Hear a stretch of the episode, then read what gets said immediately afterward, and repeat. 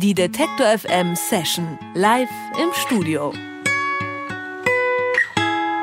Er gilt als begnadeter Songwriter, Begründer des Anti-Folk und irgendwie auch als verpeilter Drogenfreak. Adam Green, der liebenswürdige New Yorker, kann mit Mitte 30 schon auf eine beeindruckende musikalische Karriere zurückblicken. Seine Songs sind poppig und verschroben zugleich.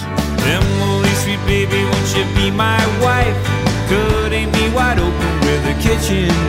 Adam Greens neueste Rolle ist die des Regisseurs. Drei Jahre lang hat er an seinem per Crowdfunding finanzierten Film Aladdin gearbeitet. Eine postmoderne Neuinterpretation der Geschichte aus Tausend und einer Nacht. Mit von der Partie tonnenweise Pappmaché, eine Wunderlampe als 3D-Drucker und der ehemalige Kinderstar Macaulay Culkin aus Kevin allein zu Haus. Mittlerweile sind sie gute Freunde. Friends of mine. Oh. Den Soundtrack zum Film hat das mediale Multitalent natürlich selbst geschrieben. Zurzeit ist Adam Green auf Deutschland-Tour, um seinen Film einem breiten Publikum vorzustellen. Nächster Halt, Detektor FM Studio. Herzlich willkommen in der Detektor FM Session. Adam Green.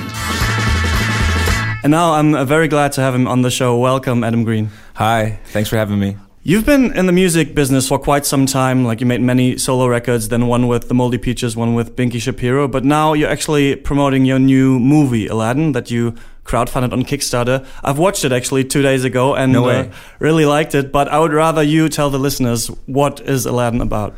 Uh, Aladdin is a movie made completely out of paper mache. It's all made out of cardboard paper. We made uh, 30 rooms out of cardboard, uh, 500 paper mache objects um, and uh, it is um, like a real life cartoon. You know, where people are they look like the real actors are in a real life cartoon, and um, it is my own version of Aladdin. It is a love story in a way, and it's also about technology So it's sort of like a movie about technology made out of cardboard. Okay. Um, Adam Green macht gerade Promo für seinen Film äh, Aladdin, den er über Kickstarter gecrowdfundet hat.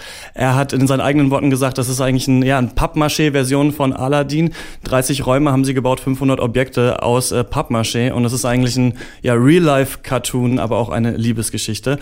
When I watched Aladdin, it really felt like kind of a blend of all your like previous artistic endeavors like music, videos, artwork, and mm. of course like the characters in your songs.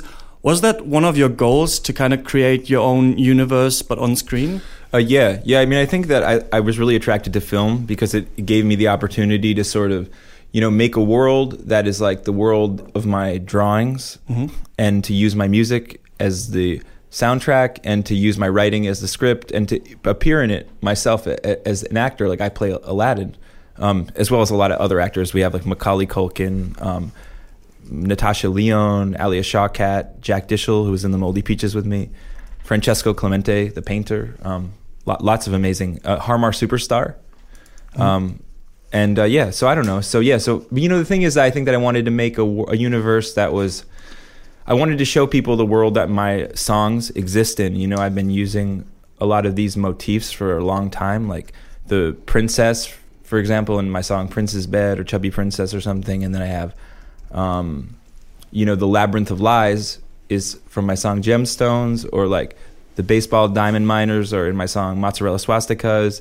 Um, like I made the movie uh, out of Garfield pieces. Like I kind of rearranged Garfield's facial features for the building blocks of the movie. And my uh-huh. first album is called Garfield. I kind of wanted to show the world in which my songs exist in. For the first time, I get to like draw it out for people. You know, I think my, my songs are like a little bit cartoony, mhm. you know, so this is sort of a way of showing it. Ähm, ich habe gefragt, ob der Film als so eine Art Verschmelzung seiner bisherigen Kunst angesehen werden kann. Und er sagt ja, also er wollte quasi die Welt aus seinen Songs nochmal auf dem Screen kreieren mit verschiedenen Schauspielern und auch verschiedene Themen und Charaktere aus diesen Liedern eben nochmal äh, darstellen. Um, on your also, you know, I dig when people like the Beatles made the Yellow Submarine or like, yeah, um, yeah. you know, or for example, uh, Frank Zappa made uh, uh, the Motels movie, mm-hmm. and um, uh, T Rex did uh, Born to Boogie. You know, and all, there's a lot of musician movies. Prince, Purple Rain. Um, you know, I, I, wanted to make one like um, like that, like a musician movie. So kind of in that tradition, but yeah. they kind of don't do it anymore. I mean, now Beyonce has made like, like a film about a new album, I think. Oh, but oh, yeah. actually, it's like not that common anymore to do it, is it? Yeah, it's kind of fun, you know, because you get to show people like you know your own world, and it's like I think people like you know they're they're into um like musicians like how they're living and stuff. But it's not like a documentary. It's but, but it is kind of based on a real life story. Er sagt, dass äh, er sich da auch in der Tradition sieht eigentlich von den Beatles und Frank Zappa, die eben auch Filme aus ihren Werken gemacht haben. On your uh, Kickstarter campaign, you asked for $45,000 and re received 50,000. How the fuck did you make such an ambitious film on like 50,000 well, I didn't. I didn't. I mean, well, you know, the thing is, I, I was running laps around the budget, you know, like, I mean, mm.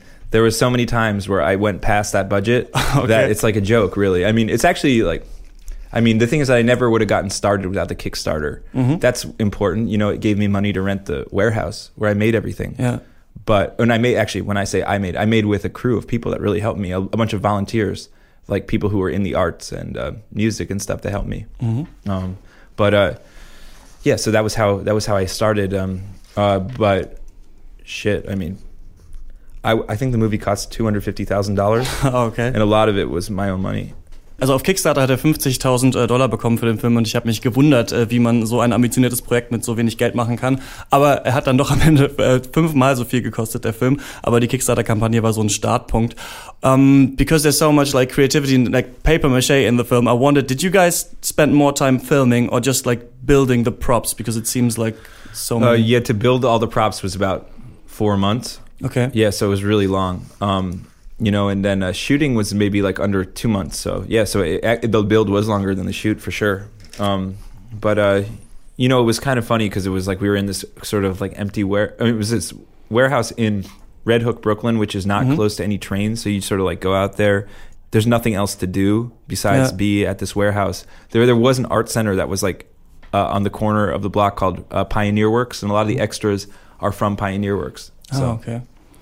Ähm, ja, es hat länger gedauert, ähm, die ähm, tatsächlichen Props für den Film äh, zu bauen, als zu filmen. Und es war äh, weit draußen in Brooklyn, wo sonst auch nicht viel los war. Also es ging sehr viel Zeit da ins Film, aber auch ins Bauen der Sachen. And um, of course, uh, the movie has a soundtrack, and that was written by you, and you're going to play two songs from it. Yeah. Which yeah. is the first one you're going to play? Uh, Never Lift a Finger. It's a song that was sort of um, like I was. I knew I wanted the, in my Aladdin. Like the princess is sort of like a Kardashian.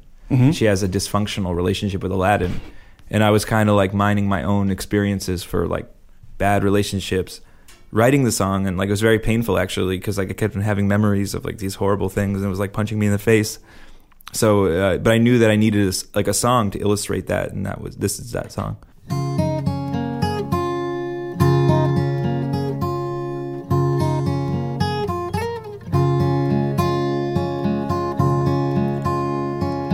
Things are not so horrible.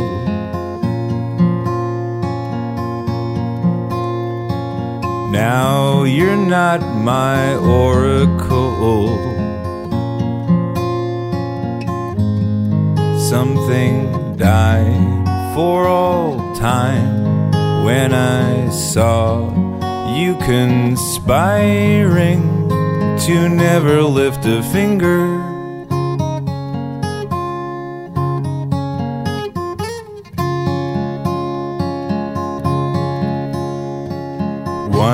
Once you were my manager.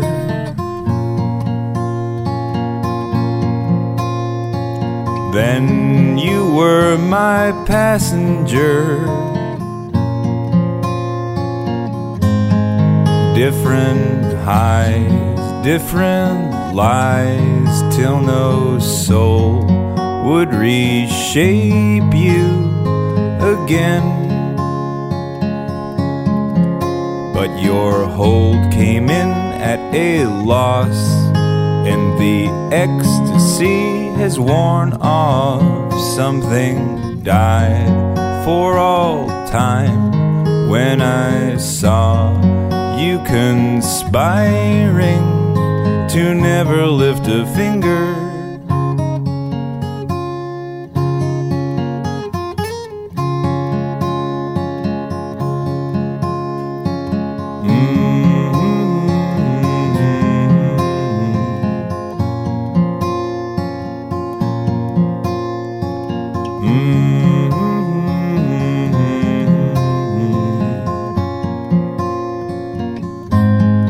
Something died for all time when I saw you conspiring to never lift a finger.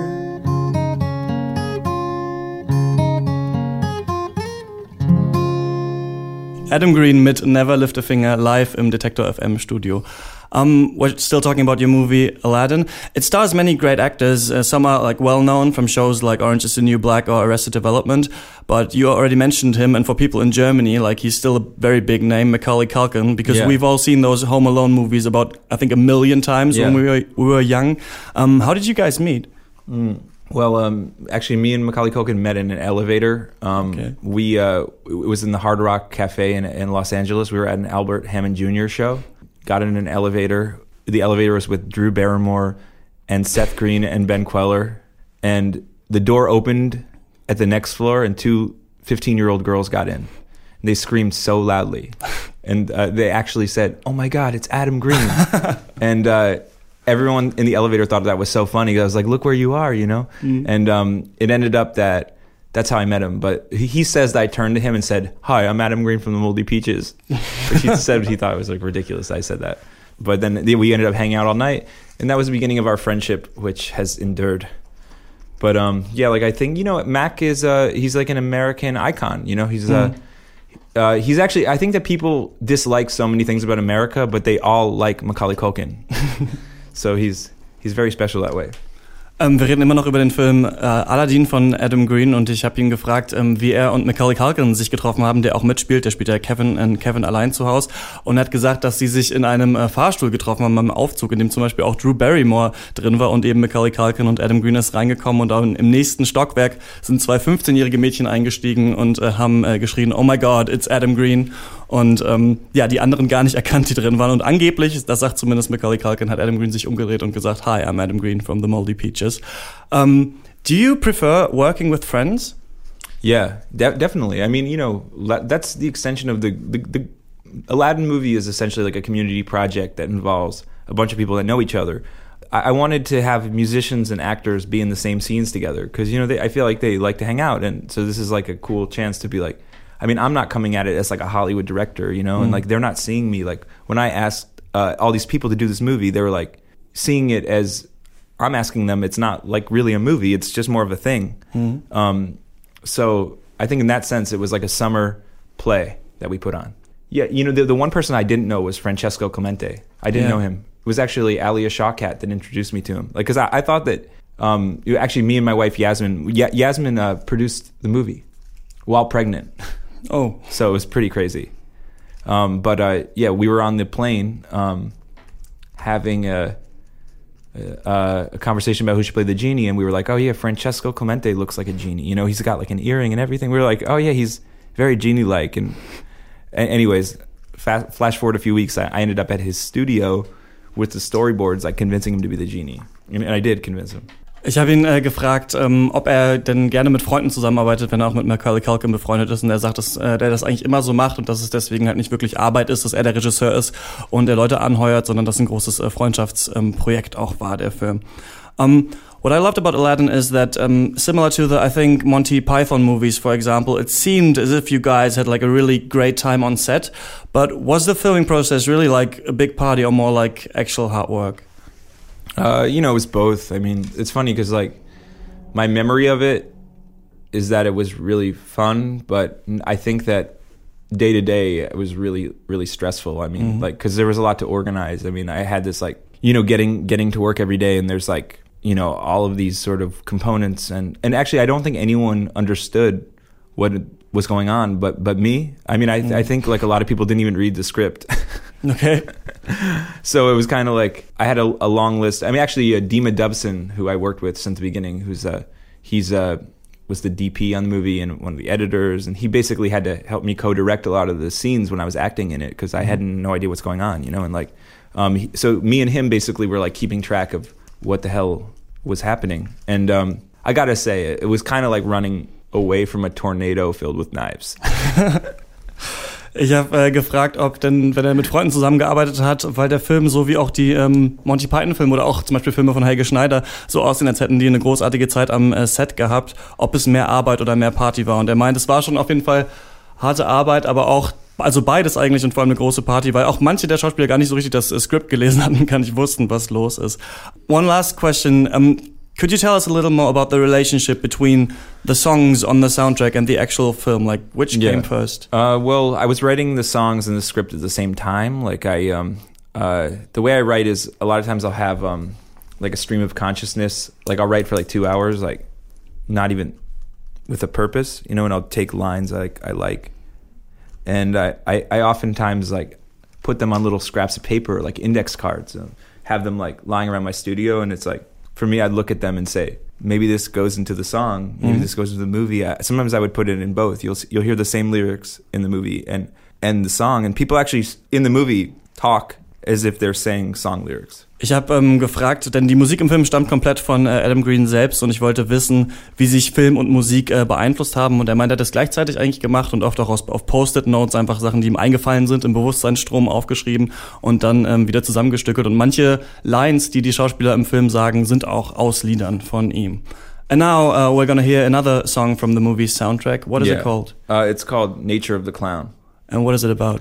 Uh, Nature of the Clown. I don't know. It's kind of about being like a fool. Like Aladdin in the movie is a fool. Um, you know who's who's lost, and like it's kind of interesting to be a fool because the quality of not knowing what you're gonna do is powerful. It's also about just kind of having like a really promiscuous like lifestyle. People say I'm the nature of the clown. They say can't hold anything down. If it's true, you help me cheat on you? If it's true, will you help me cheat on you?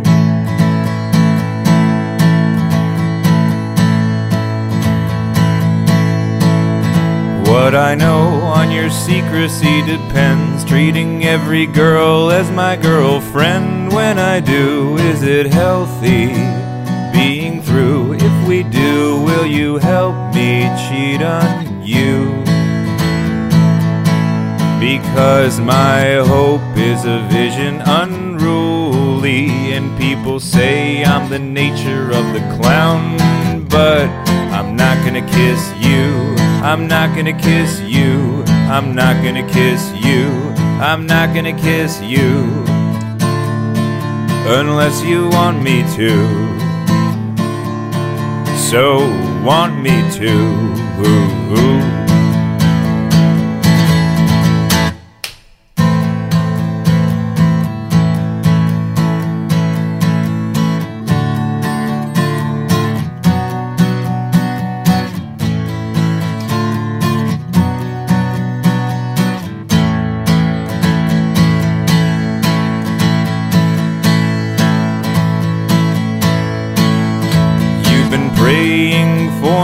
Every day, but there's no such place as a way. You're afraid that I'm going to have a few. If I do, you should help me cheat on you. Because my hope is a vision unruly, and people say I'm the nature of the clown, but I'm not gonna kiss you. I'm not gonna kiss you. I'm not gonna kiss you. I'm not gonna kiss you. Unless you want me to. So, want me to. Nature of the Clown von Adam Green live in der Detector FM Session. Adam Green stellt gerade seinen neuen gecrowdfundeten Film Aladdin vor, den Sie in folgenden Städten sehen können. Am 29. April im Il Kino in Berlin, am 30. April im Abaton Kino in Hamburg und am 2. Mai im Lido in Berlin. Weitere Termine finden Sie auf Detector FM. And also, the movie is available for download digitally, like everywhere. May 12th, you can get it on like iTunes or Amazon or whatever. Und es gibt den Film auch zum Download ähm, auf iTunes oder Amazon oder anderen Sachen. Um, thank you so much for coming, Yeah. Adam. Thank you. Die Detektor FM Session live im Studio.